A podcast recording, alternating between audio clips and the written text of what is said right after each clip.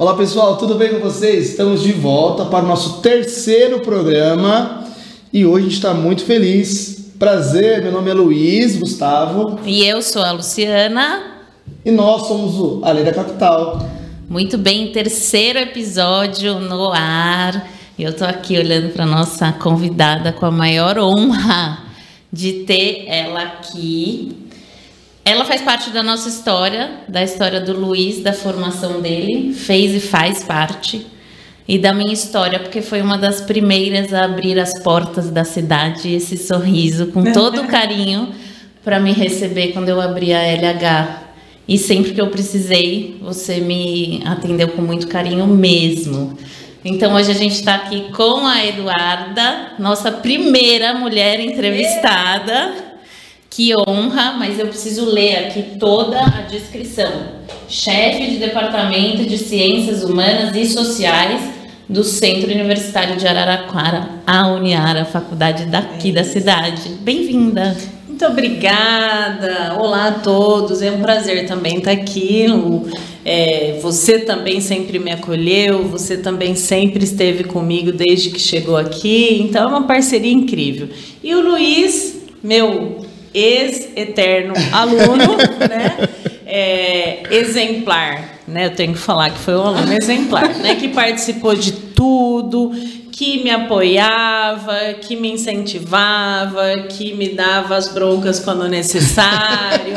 E é isso aí, a gente fez uma parceria e amigo e aluno. Agora é amigo e aluno. Então é ótimo estar com vocês nesse lindo projeto que eu vou sempre incentivar. Contem comigo. Que bom, que bom. E o Luiz veio da Uniara para a gente trabalhar juntos, né? Veio fruto da Uniara. Isso é. mesmo, como estagiária, né, Luiz? Isso, isso. Eu ah, já me formei há mais ou menos há cinco anos, eu acho, né? E o muito engraçado é que a gente nunca perdeu esse vínculo, né? Nunca. A gente se forma, mas parece que você quer viver aquilo ali ainda. Várias é, feiras de profissões, é, é, é, TCC, né? Do, então a gente sempre estava participando com a Eduarda. É, o Luiz já foi até voltou para ser banca, já voltou para conversar Eu com também. Aluno, você também. Então assim é, é um vínculo que não se perde, Mas né? Mas eu acho que isso tem muito característica da de você, sim, é, sim. da sua é, pessoa é. e a faculdade, a universidade. Como é que é melhor eu falar, faculdade ou universidade? Universidade de Araraquara. Que a, que a universidade te permite isso. fazer isso, né? né? É, a universidade ela dá essa liberdade e o coordenador de curso dentro da Uniar ele tem um foco principal, né? É, e ele tem como incentivo estar perto dos alunos, né? Há uma uma política institucional de que o coordenador tem que estar com os alunos não só para as questões acadêmicas, mas para as questões de mercado, né? Para o pós formação. Então a gente não perde esse vínculo mesmo. Muitos e quase todos viram nossos amigos e nossos eternos acompanhantes. A gente se fala, é, a gente é, tá junto em algumas situações. Quando eu preciso, eu recorro ao mercado de ex-alunos meus e falo, gente, estou precisando de alguma coisa, né? O é, que, que vocês acham disso? Estou pensando em fazer isso para o curso, até consulta mesmo, né? O que, que vocês acham que está faltando? Então é um, um, contato direto. Eu, eu sou feliz por isso e o Luiz é um exemplo. A gente tem esse contato direto. É, realmente, é, a função da Eduarda no curso, principalmente da área que eu sou formado, publicidade, é muito importante. É, ela realmente é atuante. Eu vi, eu vi na época de faculdade aparecendo oportunidade de emprego, a Eduarda vinha, é, ó, gente, quem está interessado? Ela procurava a gente, sempre falando. Total. E Duda, para quem tá. Eduardo, não, Duda, Duda, pode, pode chamar de Duda? Duda, du, meus alunos me chamam de Duda. Quando alguém chama no meu WhatsApp e fala Du ou Duda, eu falo. Ah, é? Porque eu não fui é, aluna, mas eu chamo de, de Du. Duda. Os meus amigos também. Os amigos e os alunos chamam de Du e é, é. é, quem está assistindo a gente, né? A Luciana já te apresentou, mas assim, a gente queria saber um pouco mais da sua carreira, uhum. de onde você é, o motivo de você ter escolhido. É, a Luciana falou que ela é que ela tem uma série de de como é que fala de Diplomas. É, Me é faltou a palavra. Uma série de diplomas no seu currículo. É. Doutorada, pós-graduada, mestra, mestrada. Então, assim, a gente quer saber um pouquinho Tá. agora de você, é, um pouco da sua carreira, dos seus títulos. Títulos. Títulos. legal, títulos. tá. Um pouco dos seus títulos. Então, assim, explica pra gente, fala um pouquinho Tá. de você. Então, como a gente está aqui para falar de mercado, eu vou falar que eu, eu, eu era uma menina simples daqui de Araraquara, que tinha sonhos, né? A princípio, meu sonho era ser veterinária, né? Eu queria fazer medicina veterinária, mas eu venho de uma família de classe média baixa e meu pai faleceu, eu tinha nove anos e o que, que aconteceu? Quando eu tive, estudei em escola pública, que as minhas escolas foram fantásticas, né? Estudei no Pedro José Neto, no, no IEBA, que são duas escolas públicas fantásticas daqui. E quando eu tive que ir para a faculdade, ah, minha mãe ali com filhos, né? Ela me disse assim, olha, não dá para você fazer veterinária, porque o seu irmão está em Bauru fazendo uma outra faculdade e eu não consigo manter um em cada cidade. Então você vai ter que escolher algo que tem ali. Porque aí vão os dois na mesma casa, o custo diminui. E aí, assim, eu sempre fui, eu nunca fui revoltada, tal, sempre fui bem tranquila. Lógico que eu achei ruim no dia, mas depois falei, ah, quer saber? E eu já trabalhava, eu comecei a trabalhar com 16 anos. E ali fui tentar escolher alguma coisa que tinha em Bauru, na Unesp, porque eu também tinha que fazer uma faculdade pública, né?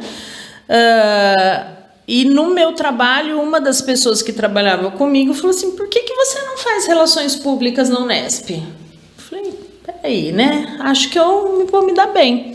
E fui. Fui, deu certo e eu acho que eu não seria veterinária nunca. não me vejo cuidando de cavalo, não me vejo cuidando de nada. Você né? ia conversar com E os bichos, É, né? isso. Então, eu tenho um histórico, acho que porque assim, meus pais tinham uma propriedade agrícola pequena, então acho que você era meio influenciada ali pelaquela situação. Mas foi a melhor, o melhor não da minha vida. Né? Então, quando um, um jovem escuta um não dos pais nessa fase de faculdade, eu também tento falar, ó, para mim foi o melhor não. Quem sabe para você não vai ser o melhor não, né? Porque a minha vida se transformou. Assim, deu tudo certo. Eu entrei num, num curso que eu amei, né? É, eu fui bolsista de, de, de FAPESP porque eu precisava de bolsa. Eu apresentei em congresso. Eu fiz estágios. Eu fiz estágio na Petrobras, eu fiz estágio na açuca- açucareira Zilo Lorenzetti, eu fiz vários estágios. Eu trabalhei nos intervalos, eu fiz coisas gratuitas, eu fiz tudo. Tudo que eu tinha, eu curti a minha faculdade. Eu saí, eu badalei, eu fiz tudo, né? Tudo que a vida universitária Tudo, podia tudo, te tudo. propor. É, tudo. Eu saí bastante, eu, eu trabalhei bastante, eu aproveitei. E aí, por uma também indicação é, de um, dois professores, um casal de professores meus, é, eu fui para o mestrado na área de comunicação. Ah, na sequência? Na sequência, na sequência. Eu me formei em 96, em janeiro de 96 foi a minha colação. E eu já tinha passado na seleção e fui, né? Porque eu estava ali dentro, já fiz a prova, já tinha projeto e fui fazer. Só que eu também não tinha grana. Então, o que, que eu tive que fazer? Eu fiz em um ano e seis meses o mestrado, que em média são três anos, né? Porque na época, para eu me manter ali, minha mãe tinha que fazer até empréstimo, essas coisas que mãe faz pelos filhos, né? Então, eu fiz o meu mestrado super rápido, meio de 98 eu terminei meu mestrado.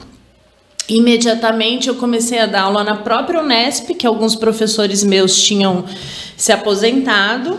Então, lá geralmente é concurso, mas quando há uma aposentadoria, até o Estado fazer o concurso, eles contratam o que eles chamam de professores palestrantes. E os meus professores me indicaram, fui, né? E, e comecei a minha vida acadêmica. Paralelo a isso, é, um dos meus professores tinha uma empresa de, de pesquisa de mercado, então eu trabalhava com ele, fui trabalhar na Rádio Auriverde de Bauru, que ele também ele era diretor da Rádio Auriverde. É, comecei como financeiro da rádio e depois fui ajudar ele na diretoria. Então, assim, eu transitei por várias áreas de comunicação. E fui me formando enquanto profissional e enquanto professora. E começaram a aparecer oportunidades. O Naerp Ribeirão Preto, o Nilago, de, de Rio Preto. Então, eu transitava, é, em princípio, entre o Nesp Bauru, Ribeirão Preto e Rio Preto. Eram vários quilômetros por semana. É, e um dia eu tinha que cumprir uns créditos do mestrado. Então, de cara dura, vim aqui na minha cidade, no que era FEFIARA, na época era centro universitário, estava se transformando em centro universitário de Araraquara, e é, fui até o departamento de ciências administrativas e falei com o professor Valdemar Azzolini, que foi um anjo, outro anjo na minha vida. Falei, professor, eu não te conheço, mas sou de Araraquara e eu tenho que cumprir créditos. Posso dar um, uma, uma mini palestra, uma conversa em sala de aula com seus alunos? Você me dá uma declaração para cumprir créditos? Ele falou, ah, eu vou pensar. Daí uns dias ele me liga e me convida para dar uma palestra na semana de administração. Eu quase tive um ataque, né? É. Porque Falei, não era tudo isso que eu queria. Eu me lembro até hoje que aquele auditório da Uniara parecia imenso. E eu fui com um grupo de amigos. Os meus amigos foram todos comigo, sentaram na primeira fileira, né, amigos de infância. Sentaram lá para ficar me dando um apoio moral. Fiz a palestra, né? E deixei meu currículo ali. Até então não tinha os cursos de comunicação é, é, a Uniara começou a sua expansão em 98, né? E eu, isso aconteceu em 96 para 97. Nossa, mas foi tudo muito rápido, muito, né? Muito, muito rápido, muito. Bom, professor Valdemar, é, passado dois anos, quase dois anos, no início de 98, me, quase meio de 98, ele me liga e fala assim: Olha, o professor Mivaldo, que é o chefe do Departamento de Ciências Humanas e Sociais, ele vai te ligar, tá bom. O professor Mivaldo me liga e fala assim: olha, vamos abrir um curso de publicidade. Você quer dar aula aqui? Eu, lógico, né? Temos uma disciplina de pesquisa. Falei, nossa, imagina, eu de Araraquara, é. viajando, né? Então, vamos, vamos embora. Fui lá, conversei com ele. É, eu fui comecei a dar essa disciplina de pesquisa no curso de publicidade e no curso de turismo. Né? Uhum. Eram dois cursos novos que estavam iniciando em setembro, em agosto de 98. E fui. Continuei não, na ERP, Uniário, na ERP eram 1.200 quilômetros por semana. Nossa. Né? Mas coisas bacanas, tipo, eu não tinha carro para isso. Né? Naquela época, minha mãe, que, que ela tinha um celular de que na época custava caro o celular, né? é. né? A linha do celular. É. É, era R$ 1.500. Fui lá na Ford, dei os R$ 1.500, parcelei em 72 vezes um carro. Falei assim, vou. Cheguei em casa chorando com meu carnê de 72 vezes. Minha irmã, o que, que você está chorando? Falei, tem uma dívida para o resto da vida. ela, ela vira e fala assim: o que, que pode acontecer? Se não der certo, você vende o carro. Falei, é verdade, né? Coisas de irmão. Então, e comecei a batalhar, né? As coisas foram acontecendo, minha carga horária foi aumentando lá na Unilago, não na ERP. Quando eu vi, eu estava com esses 1.200 quilômetros por semana. Era de segunda a sábado, às 5 da tarde. Nossa. Né? No sábado, eu ainda levantava às 7 da manhã e ia para lá para dar aula na pós da Unilago. Nesse meio do caminho, é, as coordenadoras dos cursos que eu dava aula aqui, elas resolveram voltar para São Paulo e terminar doutorado, as atividades delas, e me indicaram para coordenadora. Ah, logo. Tipo, isso era 99. Eu entrei em 98, 99.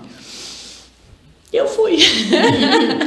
eu fui, a reitoria me deu maior apoio, me lembro da conversa com eles até hoje, né? Professor Mivaldo, professor Licilipe, o professor Valdemar, que foi quem me indicou.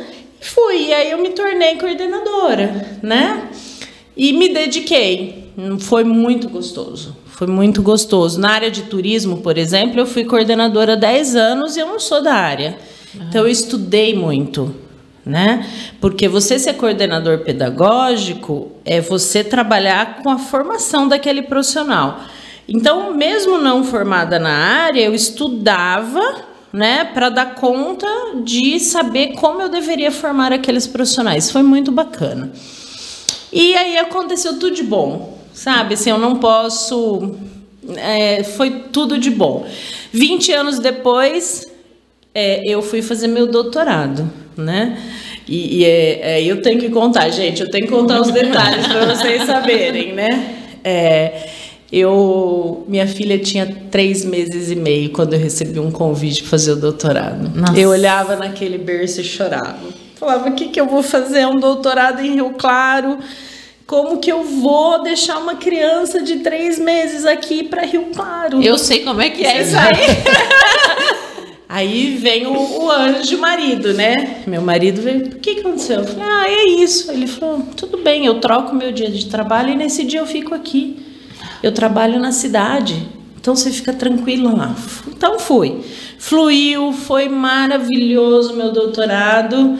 E é isso, gente. É, é assim, você tem que abrir mão, lógico. Né? Nesse meio tempo eu já tinha uma carga horária muito alta, né? E, e isso é bom, isso não é ruim. Então eu estudava das 10 da noite até a hora que desce. E você era coordenadora e professora junto Eu era coordenadora e professora. Eu sempre fui coordenadora e professora, né? É, da graduação, da pós-graduação, à distância que nós temos. E de 2016 para cá, eu me tornei chefe de departamento, ah. que foi quando o professor Mivaldo, que trabalhou 42 anos na Uniara, uhum. faleceu, e ele já estava me treinando. Ah, né? Há cinco anos ele já estava me orientando, eu já participava de tudo com ele, né? E na verdade ele me conduziu e ele é que conversou com o reitor sobre essa minha, né? É, é, quem o, o substituiria. Então, sou muito feliz por isso também, né? Porque você assume o lugar de uma pessoa de extrema importância na confiança da instituição por mãos dessa pessoa. Então deu tudo certo. É, você estava falando e eu fiquei pensando que nenhum sucesso vem de graça, não, né? Não. Então quando você pensa assim, ah, o fulano de tal, ah. é, tem muito dinheiro, o fulano é. de tal tem um hum. cargo, nossa, mas ela era recém-formada e depois ela já tinha três empregos é, e aí é. ela era coordenadora de uma faculdade, mas ninguém é, vê não. que você ficava 1.200 quilômetros na estrada, corria que você risco, corria risco, né? abdicou de um monte de coisa da sua vida porque você estava focada em outra. Sim. Então, nenhum sucesso que a gente escolhe e, e também é uma questão de escolha, vem de graça. Vem. E eu acho que na hora que você é, você realiza que você tem esse sucesso, que você é agradecida é, a, a, esse sucesso, você, você vê que tudo aquilo que você abdicou e tudo aquilo que você fez valeu muito a pena. Lu, tem situações assim, tipo, eu não tinha às vezes dinheiro para as coisas, né? Mas não é vitimismo. Nunca foi e não era difícil. E se eu tivesse que hoje fazer tudo de novo, eu faria. Né? É, tive que abrir mão. Eu era uma jovem, eu tinha 23 anos quando eu me formei, 24. Eu tive que abrir mão, por exemplo, né, de algumas situações com amigos porque eu tinha que estudar, porque eu queria e era uma coisa que me fazia bem. É né? No meu doutorado, que já era uma outra fase, já tenho minha casa, tenho infraestrutura, mas eu tive que abrir mão da minha filha. Mesmo estudando das 10 da. Primeiro que eu tive que abrir mão do sono, né? É. é, é. Porque eu chegava às 10 da, da, do meu trabalho e eu sentava para estudar. O meu compromisso era uma frase eu tenho que escrever por dia. Pode ser uma, entendeu? Mas eu não posso deixar, porque se você vai deixando aquilo depois se torna. Essa é uma dica? Essa é uma dica. É organização de tempo. Não, e eu imagino como é pelo que acontecia com a gente. Ela chegava às 10 queria estudar. É. E os alunos mandando mensagem querendo que ela ajudasse. É verdade. Porque na, na época de TCC, a gente, É, fica, a os gente professores- manda, a gente é. deixa os professores loucos. Loucos, Porque é. tem vezes que você tá fazendo o seu trabalho, duas horas da manhã, você esqueceu que é duas da manhã. Aí você manda uma E mensagem. tá mandando Olha, mensagem. Então eu imagino que como era essa organização pra você. É. Eu acho que a organização de horário é, é, é assim, é o que eu tento fazer. Né? Eu não vou dizer que eu sou expert, mas é o que eu tento fazer. Então, a, a dica é essa. Eu chegava às 10 e eu coloquei uma meta. Eu vou escrever pelo menos um parágrafo por dia. Teve dia que eu não escrevi? Teve. Que eu fui dormir, né? É, mas isso não fazia eu perder o vínculo com o doutorado E com o compromisso que você tinha com você com- mesma. Comigo, né? É, porque se você for analisar a minha carga horária aí que eu tinha que fazer, eu não ia fazer. Aí no sábado de manhã eu chamava alguém para ficar com a minha filha para poder estudar. então eu perdi o sábado de manhã com a minha filha. Né, eu perdi os, almoços, os almoços de domingo com as minhas irmãs, muitas festas que nós não pudemos ir porque eu tinha que estudar. Mas passou uma outra coisa, uma outra dica é nada é para sempre. Tem um prazo, né? Eu sabia que iam ser quatro anos, cinco anos, foram quatro, mas poderiam ser cinco. É, ia acabar. Então, se você ficar pensando, nossa, eu não vou dormir, não dormir, mas tudo bem, depois eu tem tempo para você dormir, né? Meu pai dizia que dormir era atraso de vida, eu concordo com ele, a gente tem que dormir pouco. Olha, mas eu vou te falar, o dormir, quando a gente vai ficando Velho.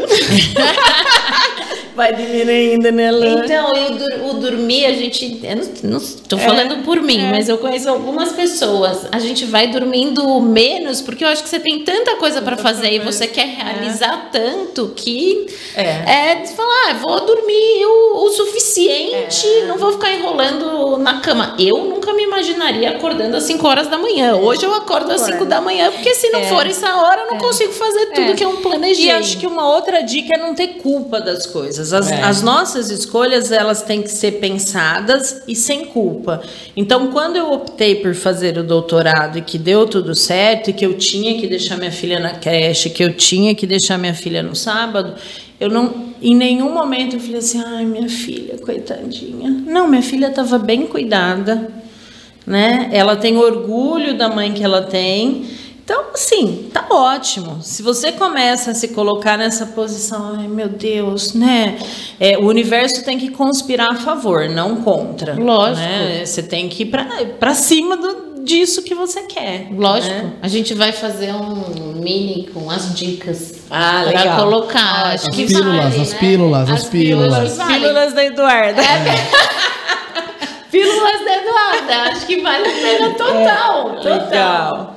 Eu, eu, você estava falando do, dos 1.200 quilômetros e, se- e sempre foi, voltando um pouco, né? Quando a Aham. gente fala do, do além do, da capital, sempre foi no interior, né? Sempre foi no interior. Sempre foram nesses 1.200, mas um pouco mais para lá, um pouco mais para cá. Como que você sente essa construção no interior? Como Uhum. que isso impactou na tua vida, é, a região? Então, né, Lu, quando você está numa faculdade pública, né, no caso da Unesp, a gente tinha um sonho de ir para São Paulo trabalhar numa grande empresa. Era isso, né? e quando você começa a ficar no interior, as, as pessoas, seus colegas ali, te olham um pouco assim: nossa, vai ficar no interior? Mas o interior é muito farto, né? Principalmente o interior do estado de São Paulo.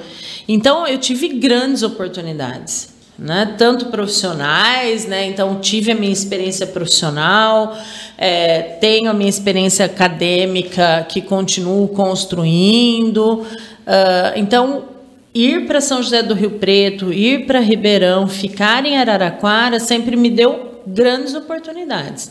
Então acho que quando um profissional ele está nessa fase de escolher, acho que tem aí a, possibilidade de ir para a capital, mas também tem que olhar para o interior como um local possível de negócios, possível de empreendimentos, é, possível de empreender carreiras. Eu vejo pelos nossos ex-alunos. É, muitos ficaram aqui, a maioria ficou aqui e muitos são bem-sucedidos. Né? E quando eu falo bem-sucedido, eu falo assim: olha, tem sua casa, tem sua família, pode viajar, compôs uma vida, né? É, vive daquilo, vive daquela profissão. E isso que é meu orgulho, né? Eu não posso nem ver porque é meu. Mas assim, você olha e você fala assim, aqui. Mesmo porque hoje também não tem limites, né? Hoje com, com o digital não tem limites. Mas mesmo há um pouco tempo atrás, vamos pensar cinco anos, seis anos, onde o digital estava amadurecendo, essas pessoas sobreviviam do empreendedorismo aqui. Né? Então, eu acho que é o foco hoje do profissional é escolher o que ele quer né? e escolher para empreender a sua carreira. Tenho alguns amigos que estavam em São Paulo e até ex-alunos, inclusive, fizeram aí seu pé de meia e voltaram, porque querem a vida daqui.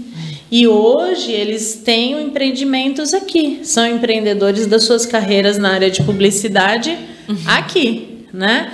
Então é, é possível. O interior é farto. A nossa região ela é, é aqui de Arara, quando eu falo região Araraquara, que vai Ribeirão, Rio Preto, essa, essa região São Carlos, né?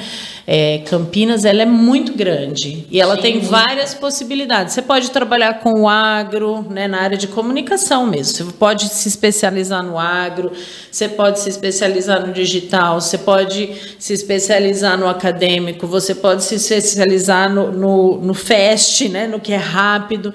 Tem muita coisa para fazer. E uma coisa, né, Duda, quando a gente vai, a gente vai muito festival, né, de publicidade, as grandes marcas das capitais começaram a é, ver no interior as agências, é. né, e começaram a contratar essas agências do interior para fazer seus, seus, seus trabalhos e começaram a ser premiados, né? E a gente via muito isso. Tem um tem um prêmio é, em Ribeirão, né? Sim. Tem também em Gramado e começou a virar rotina agências do interior receberem, receberem prêmios. prêmios. É. A Globo tem um profissionais do ano que talvez seja hoje o principal prêmio, um dos principais prêmios, uhum. que várias agências do interior começaram a ser premiadas. Inclusive aqui de Araraquara, né? Então... É, eu sinto, eu tenho, eu tenho muitos conhecidos do, do mercado corporativo, meu marido, inclusive. Uhum. É, e eu sinto uma abertura muito grande para o mercado corporativo de São Paulo em aceitar é, uhum. empresas, é, agências e além daqui do, do interior.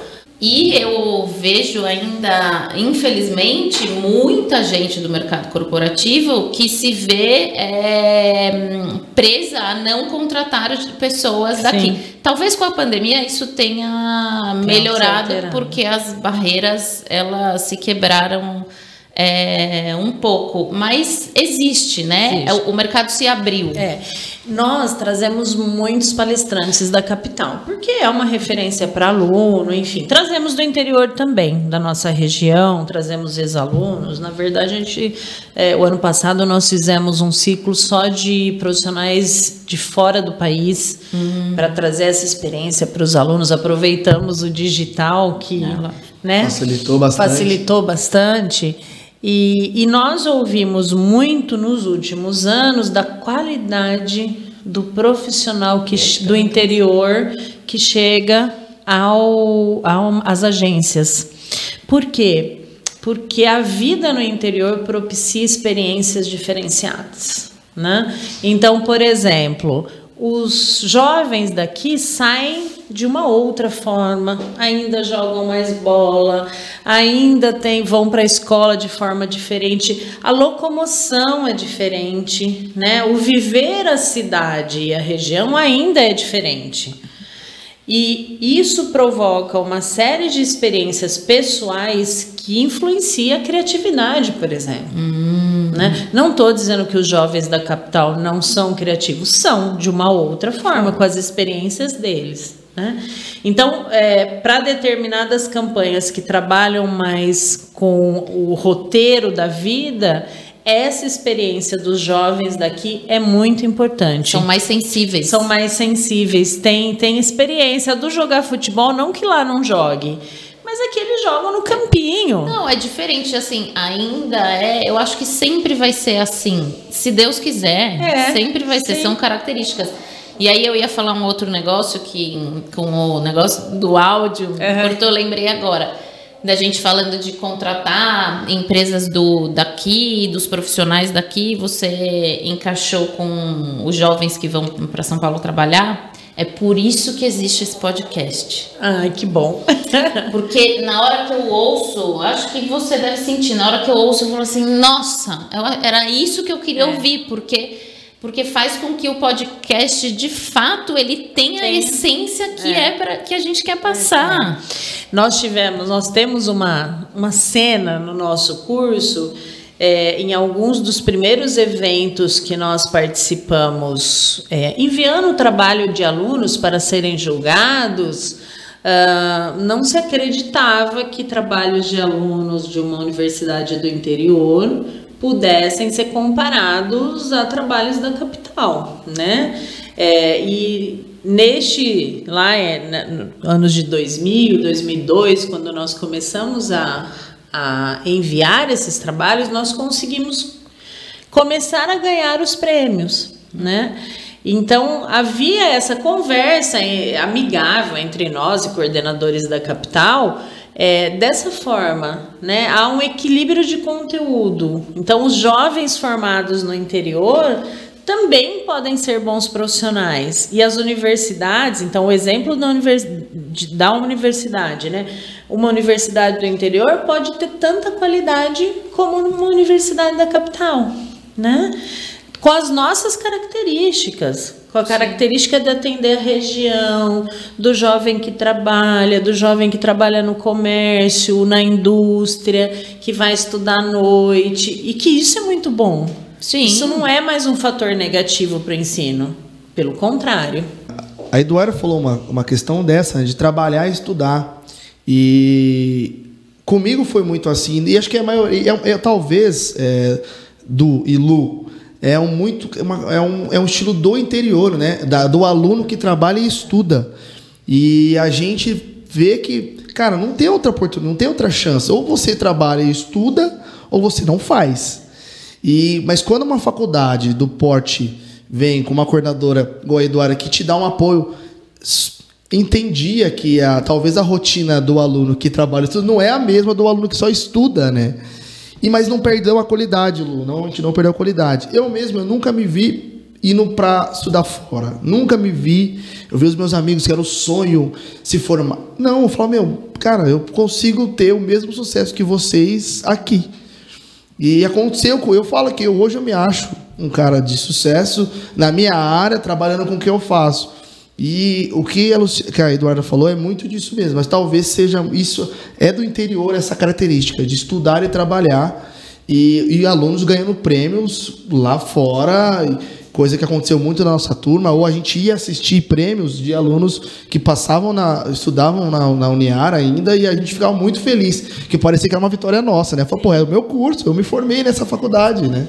É, eu sempre dou esse exemplo, né? E, e aí eu vou fazer um- um- uma, uma similaridade, né? As escolas, as universidades particulares do interior, elas têm essa, em sua maioria, essa característica. Os alunos são das cidades da região, das pequenas cidades.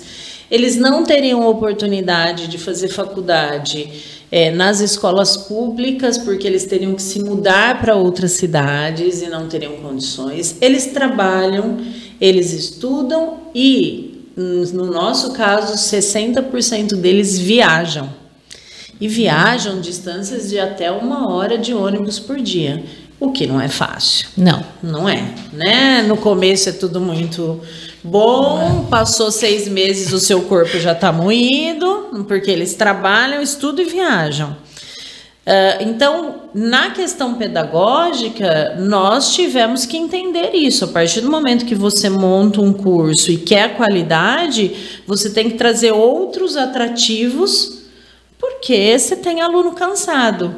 E isso não quer dizer, é, porque é, se você fizer uma análise crua, você vai falar assim: ah, então esse cara não tem tempo, ele não vai estudar, ele não vai ler o texto, ele não vai ser bom.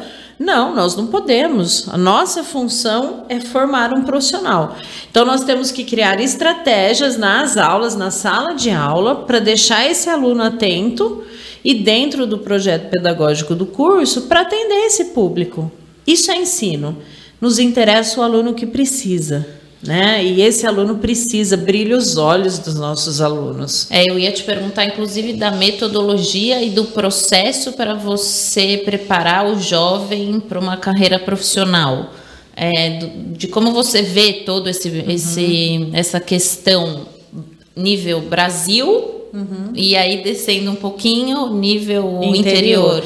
Eu acho que o jovem hoje, eu não penso nada do que está muito no senso comum, né? As pessoas falam que o jovem hoje não é atento, que o jovem, que a geração é difícil, que ge... eu penso tudo ao contrário, né? Eu penso que é uma geração ótima, antenada no perfil deles tá? É, é um perfil digital, é uma geração que nasceu digital, uh, mas que tem dificuldade, sim, em alguns conteúdos, e ao desenvolver uma aula, você tem que pensar nisso, né? Você não pode deixar ele sozinho. Né? Quando eu digo não deixar sozinho, é pensar na forma de falar, na forma de exemplificar, na forma de montar os trabalhos práticos e na forma de estar tá perto. Essa estratégia de estar tá perto, que o Luiz disse desde o começo, é uma estratégia de acompanhar, porque muitas vezes esse jovem também tem uma família que precisa desse apoio. Ainda somos é, a, a, a, primeira geração, né? ainda temos alunos que são a primeira geração que foram para a faculdade. Então é um, é, é, um investimento familiar, não é um investimento só do aluno. Ah, é. é. aquele pai que fala assim: meu filho vai para a faculdade. Eu não fiz, meu filho vai, vai, fazer, né? Então aquilo tem que mudar. Para alguns alunos, fazer a faculdade é a única opção da vida dele. Ele precisa disso. Então, quando você entende é, essas questões que da sociedade, e isso eu acho que a capital tem em, em, alguns momentos essa mesma característica do interior, né, porque é uma composição social do país, é, quando você entende isso, você está mais próximo para atender. Né? É, é o que o Luiz deu de exemplo. Às vezes o cara chegou na cidade dele, ele está fazendo trabalho, ele está com dúvida. Então ele vai te mandar mensagem no WhatsApp. Se você estiver dormindo, dormiu, mas se você estiver acordado, também não vai te custar muito responder. Né? É, hoje nós também já não temos mais aquela fala assim, nossa, não aguento meu WhatsApp de tanto aluno. Gente, é o WhatsApp. É a vida, né? Se você estiver comendo, almoçando, jantando, dormindo, você não responde. Você responde depois. E eles entendem perfeitamente. Então, essa etiqueta é muito, pelo menos no nosso curso, né, Luiz? É, é. Ela é muito boa, né? Ela é uma, uma relação muito próxima. Mas eu, eu sinto assim, é, da faculdade que eu fiz em São Paulo. Uhum. E que eu me dediquei, que eu era uma boa aluna. Na verdade, eu fiz administração uhum. e depois eu sou sua parceira, que eu sou relações Isso, públicas é. também. Depois eu fiz relações públicas. Quando eu fiz administração, eu era uma baita de uma vagabunda, né? Essa que é a verdade. Essa que é a verdade. E aí eu tomei... É a comunicação que põe as pessoas é na isso. linha. E aí eu tomei vergonha na cara e me apaixonei pelo curso. E sempre fui muito próxima dos meus professores e no final da, do curso também da minha coordenadora, uhum. é, da minha orientadora. Mas aonde que eu quero chegar? Eu não tenho vínculo com a FAP. É. Que, e olha que eu fiz FAP muitos anos, porque eu fiz colégio FAP, administração na FAP e relações é. públicas na FAP. Eu não tenho o vínculo que vocês começaram é, a conversa falando. Mesmo eu sendo próxima e gostando muito pessoalmente dela, ela chama Raquel, uhum. é, eu não tenho, eu perdi. E eu acho que isso é uma característica, de novo, do, do interior, interior. Também acho. De você também. estar próximo, é. de, de você ver, do outro falar, do outro Você até encontrar na é rua, é né, Lu? Coisa. Até isso, porque mesmo numa cidade É, Araraquara não é uma cidade tão pequena, mas a gente se encontra. Ribeirão também é bem maior, mas você se encontra. Você encontra o aluno. Você tá, vai fazer um projeto do mercado, você está com seus alunos, né? Então, é, em determinado momento, eu trabalhei na, na prefeitura de Araraquara. E, e, naquele momento, quando eu ia para os eventos e que eu não conhecia ninguém, eu ficava lá no backstage, porque o backstage estava todo mundo que eu conhecia, que era o pessoal do jornalismo, da publicidade. eu ficava lá com eles. Então me amparava. Né? Então você sempre vai ter alguém que você conhece, um aluno que você conhece, uma pessoa que a gente conhece. E isso é uma característica do interior, né? É. Você nunca está sozinho. É. Você nunca está sozinho. Pro bem e pro mal. Pro bem e pro mal. é, você não, eu, é, tem isso. Você entra assim, você é professora da Uniara. Sou professora, denuncio. É, você não pode. Se fizer alguma coisa de errado, ferrou. Ferrou. É, a gente estava falando de ensino, né? E a gente está vivendo uma pandemia. É, Duda, como que foi, né, na, no aspecto educacional, a, como a, a pandemia afetou as instituições de ensino é, e os alunos? Qual que foi a, a, a principal diferença do, do online para o presencial? Olha, o que eu digo é, nós ainda estamos vivendo no medo, né? Nós estamos lá desde março de 2020 até hoje com o medo medo de sair, de eu brinco, a partir do momento que o ser humano começou a comer pão com álcool 70, pizza com álcool 70, pronto, nós é, tá, é. gente, isso é a maior loucura do mundo. Corta e põe é, chega a pizza na sua casa, você espirra o álcool 70, é. né? É, o, o, saquinho do pão você fica lá na etiqueta porque alguém pôs na... Então assim, nós estamos comendo as coisas com álcool 70. Então, isso é uma pandemia. É, vou falar a minha experiência, né? E, e, e, aí, comparando, tem alguns feedbacks de colegas que estão na região, porque também é uma outra coisa. É, nós, coordenadores de, da região, embora tenhamos é uma leve concorrência, mas a gente se conversa. Nós temos um grupo no WhatsApp. Ah, né? que ótimo. Que ótimo, para trocar informações sinceras, às vezes, ó, como vocês estão fazendo aí, como que tá aí, a gente se gosta. Mas é um benchmarking, é, né? É. Não é uma, só é, uma concorrência, é. você está usando as tá melhores usando, práticas. É, e a gente se, a gente se gosta. E, e outra, outra pílula, então, tem espaço para todo mundo no mundo. É isso, né? Você pode. Você, tem espaço. Né? Ele pode ser seu concorrente, mas você tem que querer bem, porque se você quiser é, se sobressair, você precisa de um concorrente. Então, tem espaço para todo mundo. Então, hoje, se alguém disser assim, olha, vai abrir um curso de publicidade em Matão, que bom, que bom né? É, é, tá crescendo o mercado de publicidade. Cara, aí você tem toda a razão. É, está crescendo o mercado de publicidade. E aí, o é, que, que aconteceu? Nós tínhamos, nós temos uma expertise, no caso da Uniara, de mais de 50 anos de ensino presencial. Né? Chegou março, todo mundo não pode mais vir, né? A nossa sorte é que nós tínhamos já adquirido é, como um recurso para agregar valor às aulas presenciais o Google for Education, que é um, um recurso de ensino híbrido e ensino online. Quando nós adquirimos em 2000, final de 2018, começo de 2019, nem se pensava em pandemia. Se pensava o quê? O professor vai dar uma aula, mas ele quer fazer um chat com os alunos, ele quer fazer um Google Meet depois da aula, era apoio. Então já estava todo mundo treinado, todos os, a maioria dos professores treinado, uh, treinados, os alunos, em sua maioria, já tinham os acessos, já sabiam o que era.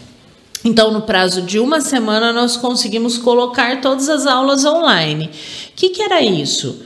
O, o, aluno tinha aulas de 19 horas comigo, né? Eu ia entrar e dar a minha aula da minha casa. Né? Então não era uma aula gravada, não era texto, não era nada, ia ser tete, né? Então nós recebemos os nossos alunos na nossa casa. Né? Todo mundo abriu as suas casas, todo mundo foi para casa e dava suas aulas. Então, o mesmo horário de aula foi mantido para os alunos. É um bom slogan esse, é, né? É, é Nós recebemos você na, é, na nossa casa. Na nossa casa, é isso mesmo, né? É, as casas foram transformadas em salas de aula, né? Assim como nós também, eu conheci vó, eu conheci namorado, né? É, nós fizemos festa junina, nós fizemos um monte de coisas, que era o que se podia fazer. Né? É, foi fácil? Não, de jeito nenhum. Porque nós tivemos que treinar. Como que eu vou falar com o aluno?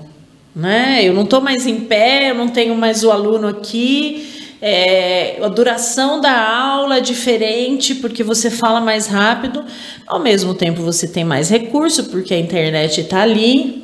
Então, sim, não foi fácil, mas uma série de reuniões, planejamentos, adaptações foram feitas para isso acontecer.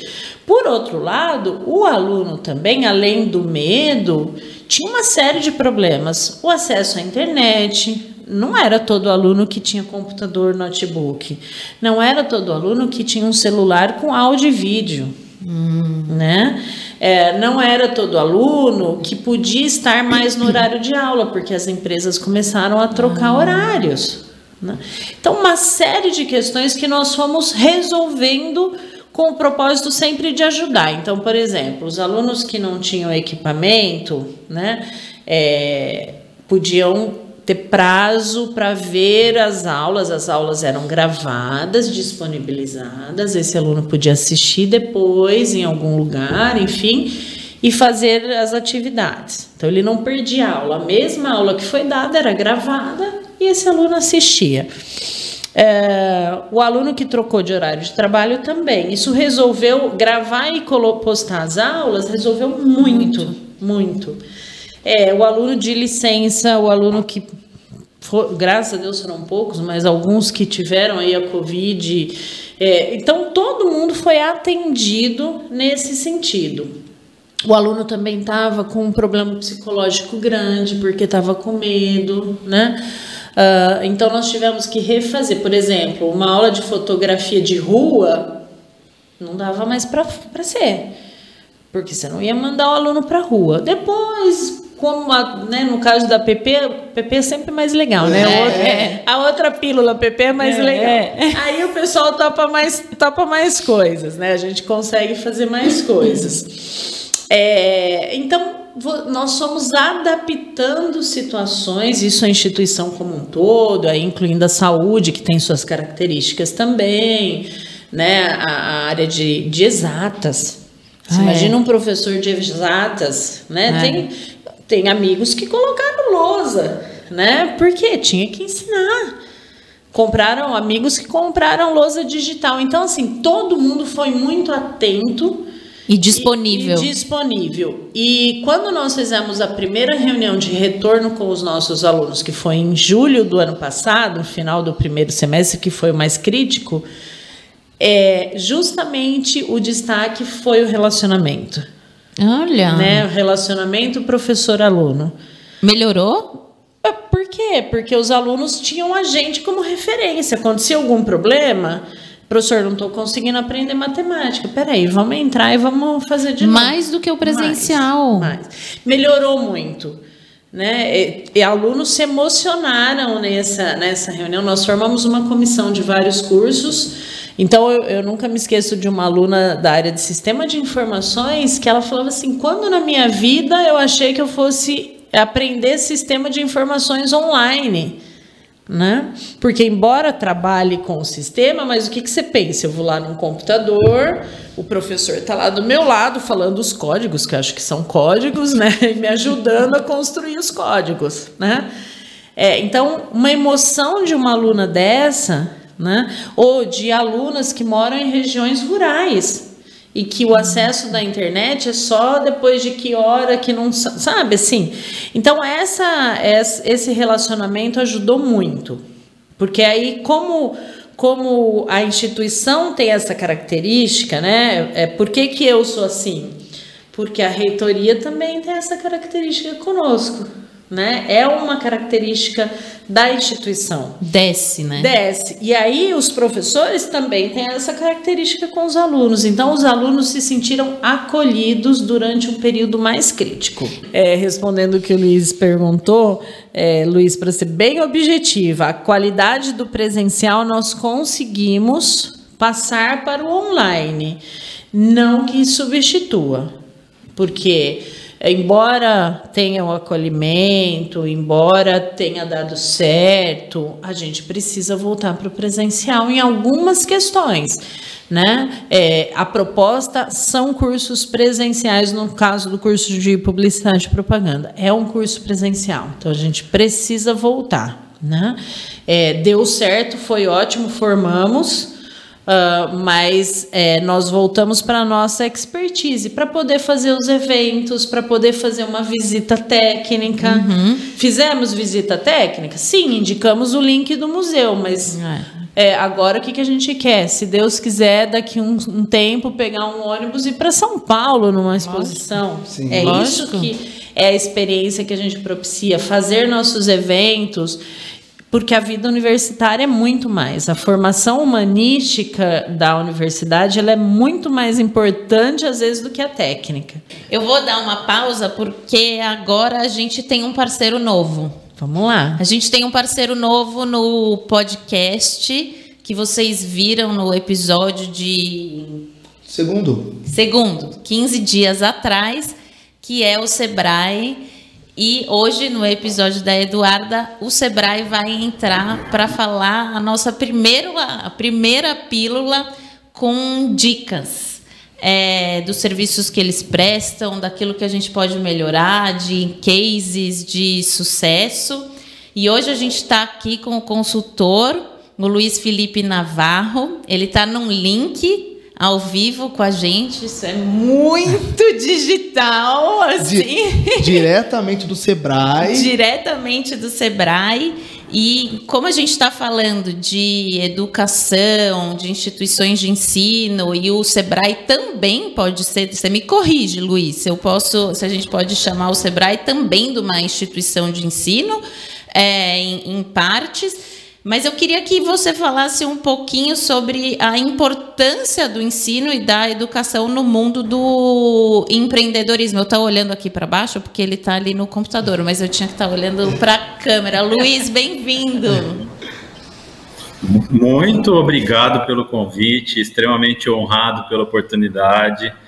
É, vou plagiar a professora Eduarda aí, Nossa Senhora da Internet nos ajudando aqui a debater esse papo com vocês, né? E para nós do Sebrae, primeiramente, agradecer a, a honra de ter esse privilégio de, de poder levar a ideia do ensino, né? Trabalhamos arduamente hoje para poder é, capacitar alunos, capacitar estudantes, né, dos, dos diversos ensinos possíveis para a gente poder, desde a raiz, Luciana, Luiz, né, meu xará, Eduarda, nós podemos trabalhar aí com o conceito do empreendedorismo junto aos nossos jovens, que para nós hoje é fundamental para que o empreendedorismo se fortaleça, principalmente na nossa comunidade. E, e, como que você enxerga a recepção das, das empresas com a questão do, de ensinar os seus colaboradores, de se profissionalizar e procurar instituições como o SEBRAE ou até instituições é, de ensino, como centros universitários, para formar os empreendedores mesmo. Porque eu, eu imagino que quando a gente a gente forma os empreendedores, a gente fomenta o mercado e a gente está fomentando a economia também. Você consegue falar um pouquinho sobre isso? Sem dúvidas. Sim, nosso foco no Sebrae não é tão somente capacitar os líderes, né? Ou seja, os, os proprietários, os, os, empreendedores, mas é, tornar esse processo muito perene dentro da empresa de um todo, tá, Luciano? Então, trabalhar assim os colaboradores, fazer com que a cultura sistêmica da empresa ela esteja inserida no, no empreendedorismo, que todos consigam entender, por exemplo, um pouquinho de cada área da empresa, participem mais ativamente dos negócios, né?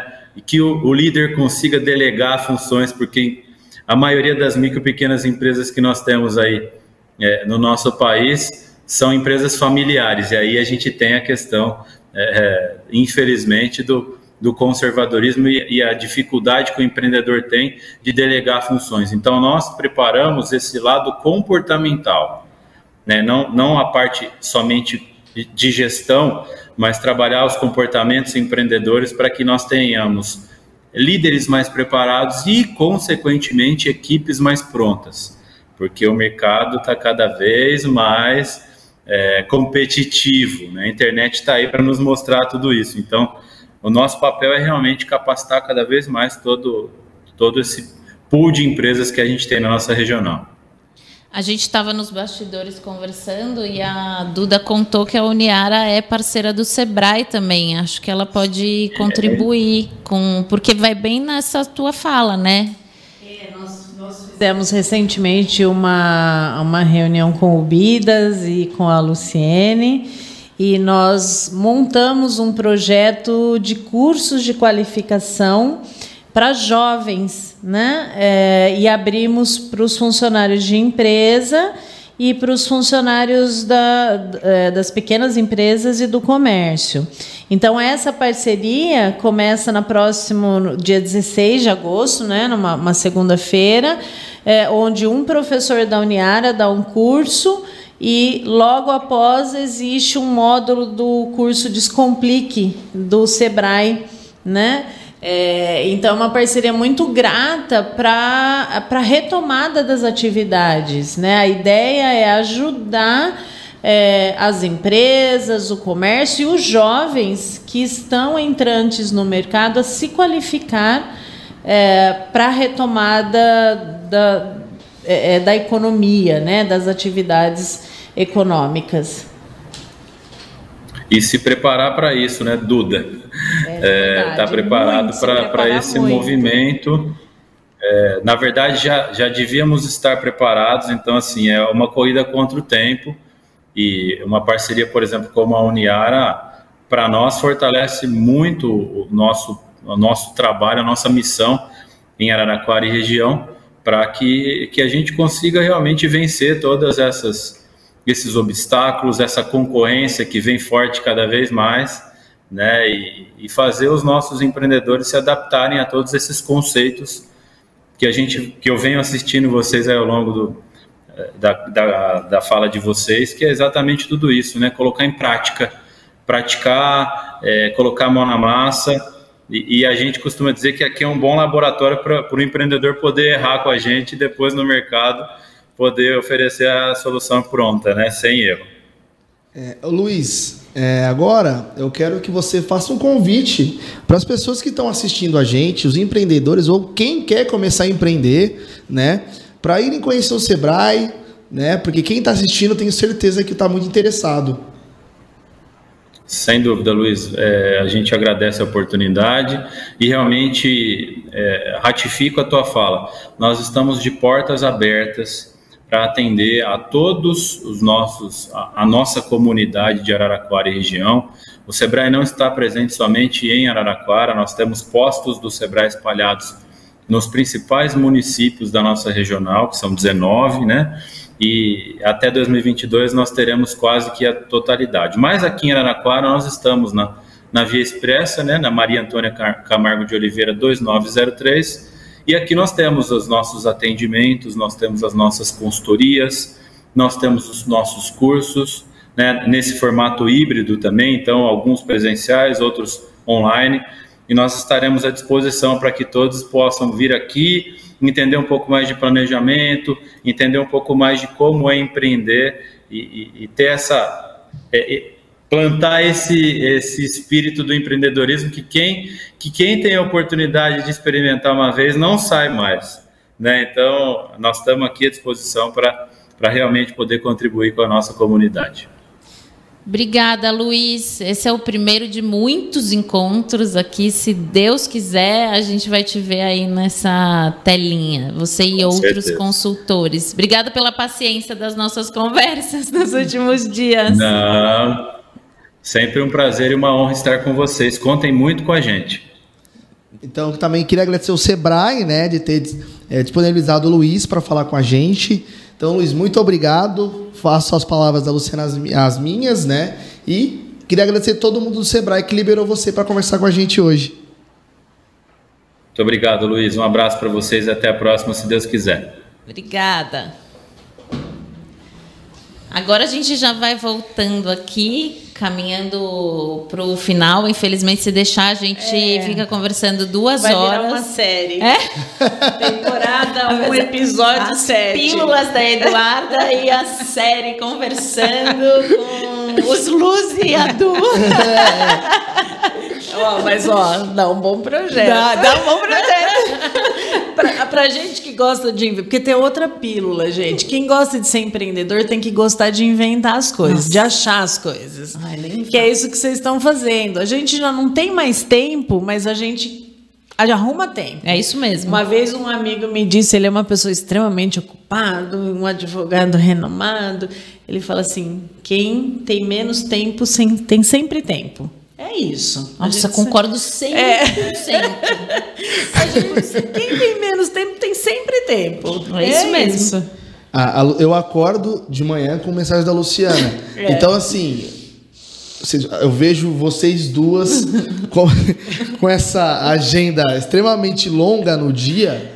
E é mais ou menos o que você falou agora, é, né? Não mas, tem tempo, mas tem ah, tempo. Mas você não é muito diferente. É. Você acorda com a minha Gente, mensagem, mas ele, cada hora que ele não inventa. É uma delícia chegar no final do dia você falar. Uau, venci meu dia. Fiz é. tudo que eu queria fazer. É, é, é isso. É isso mesmo. Não, a né? sensação Porque é ótima. Transformar o trabalho numa coisa pesada né? A gente vai transformando. Eu sei que existe a máxima assim, trabalhe numa coisa que você gosta, mas a gente tem que aprender a gostar, né? Porque se você começar a falar, não, eu não gosto, eu não gosto, eu não gosto, eu não gosto, isso você não vai gostar. É. Então transforma isso. Não, eu vou gostar, eu vou gostar, eu vou gostar, eu vou gostar e começa a fazer coisa boa com isso. E eu complementaria que é um sucesso diário. É verdade. Você, é um, você tem aquela lista de coisas, você, você criou mais coisas, você tem um sucesso diário. É. E talvez Fica a pílula da reflexão agora da Luciana.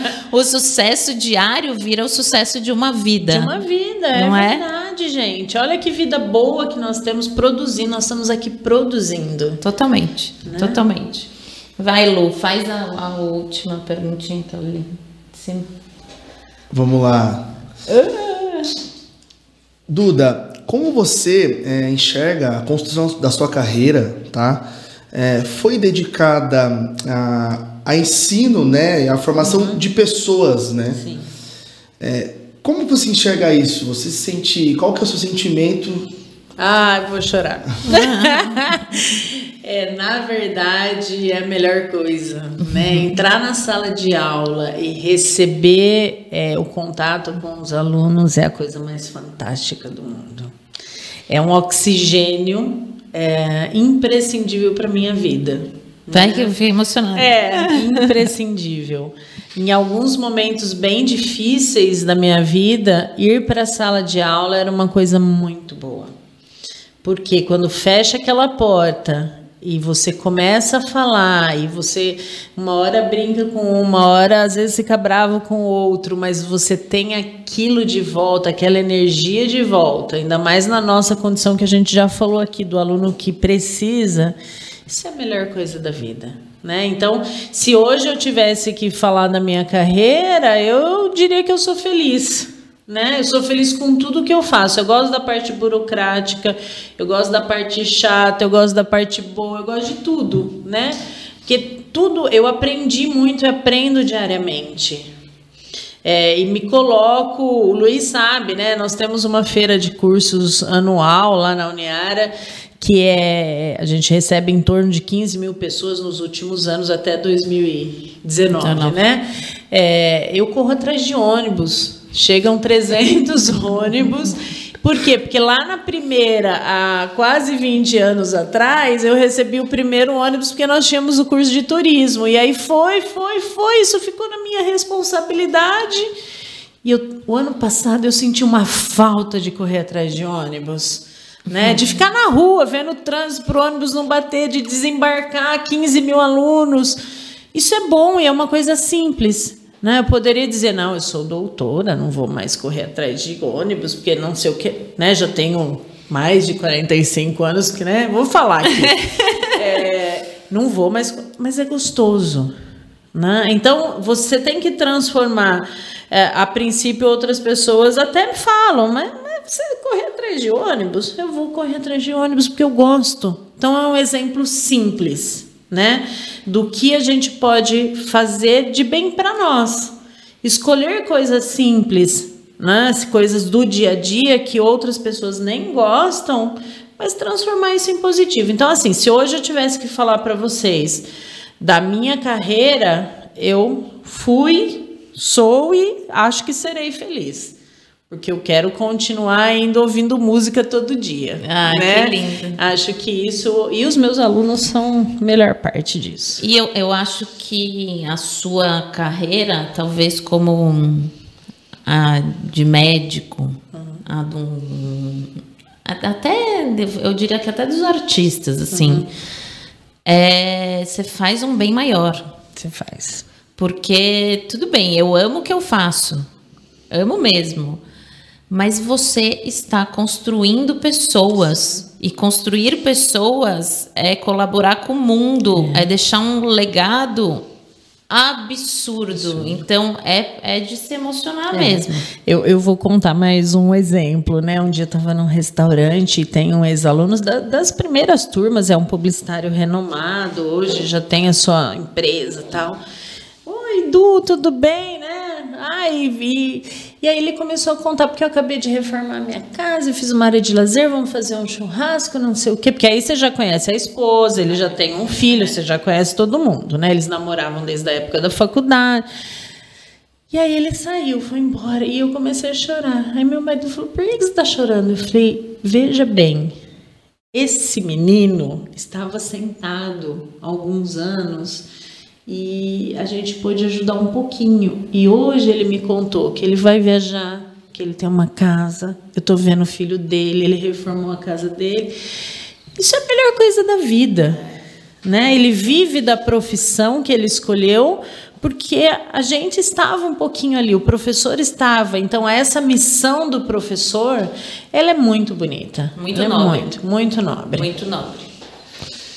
E é, vou, assim, a Eduarda ela fez parte da minha, da minha parte, da, da, minha área, da, da, minha área, né?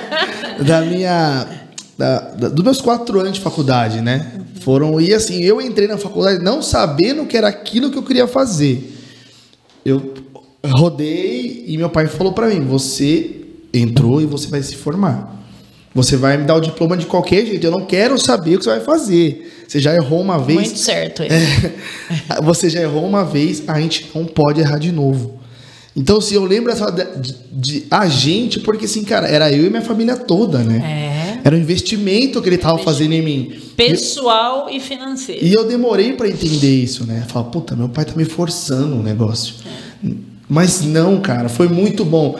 E assim, e a gente é, era muito motivado a ir para aula porque a gente sabia que tinha um suporte muito legal. Tinha, tinha vez que a gente não tava legal. Estava cansado. E a Eduarda, eu lembro um dia que eu tava super cansado, porque eu tinha ido mal numa prova, eu não tinha estudado, eu tava com a roupa do trabalho, eu trabalhava num shopping. Ela falou assim: tudo bem, Luiz, o seu esforço não tá sendo resumido nessa prova. E eu tava muito, tipo, mal, porque todos os meus amigos tinham ido bem, só eu não. Naquele dia eu falei, cara, tipo, ela tem razão, não foi uma prova.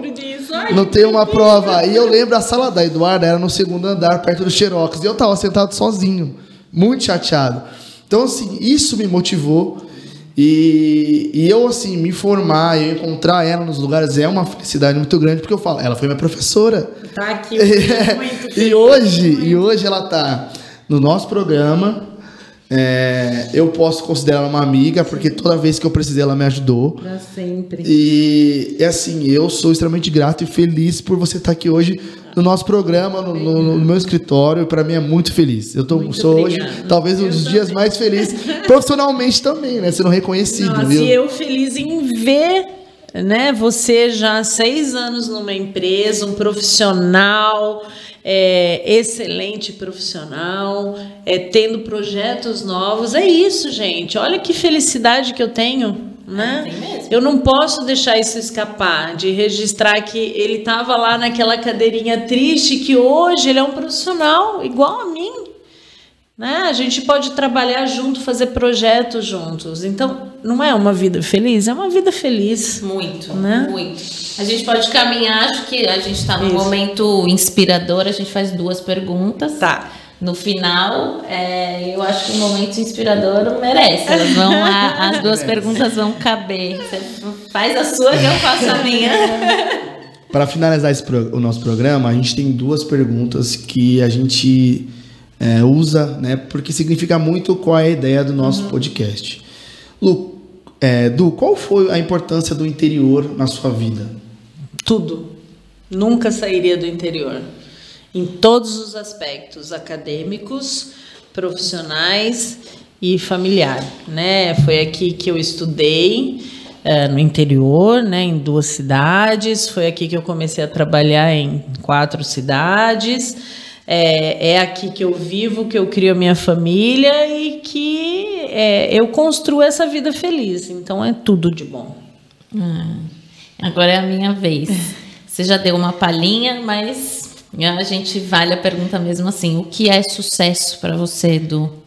Ai, é isso aqui, é, né? É poder numa quarta-feira estar com amigos num projeto novo, falando tranquilamente sabendo que eu tenho to, tudo lá fora estruturado, né? É, então isso é sucesso, você está aqui, poder fazer essa escolha. Né?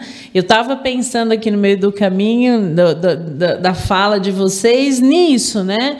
Tá tudo lá fora tão organizado que eu tô tão tranquila aqui, tá tão bom que eu ficaria horas conversando com vocês. Então esse é o sucesso né? É isso, poder acordar e tá bem, poder dormir, tá bem, poder escolher projetos novos. Sucesso é poder fazer uma escolha. Uma escolha.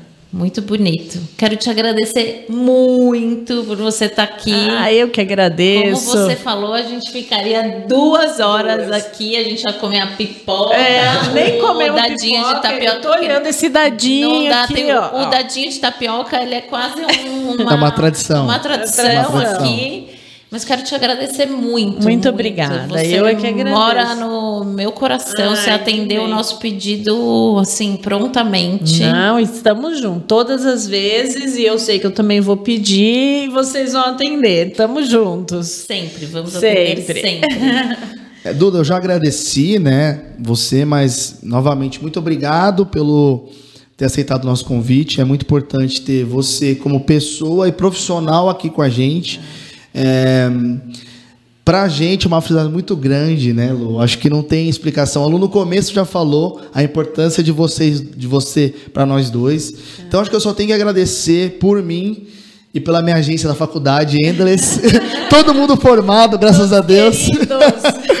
eu queria agradecer você, então, é, principalmente por tudo que você faz e fez pelos alunos que vão entrar. É, e outra coisa, PP é mais legal sim. Então, obrigado, Duda. Muito obrigada, gente. Eu é que agradeço todo esse carinho. Gente, não vamos esquecer agora no final de vocês curtirem a página do YouTube, curtirem as nossas publicações do Instagram, arroba Além da Capital, no YouTube Além da Capital também. Compartilhem o vídeo se vocês gostaram. Se vocês não gostaram, compartilhem do mesmo jeito. É, mandem os feedbacks, porque só assim a gente constrói junto. Esperamos vocês no próximo. Valeu, obrigado. Tchau. Tchau.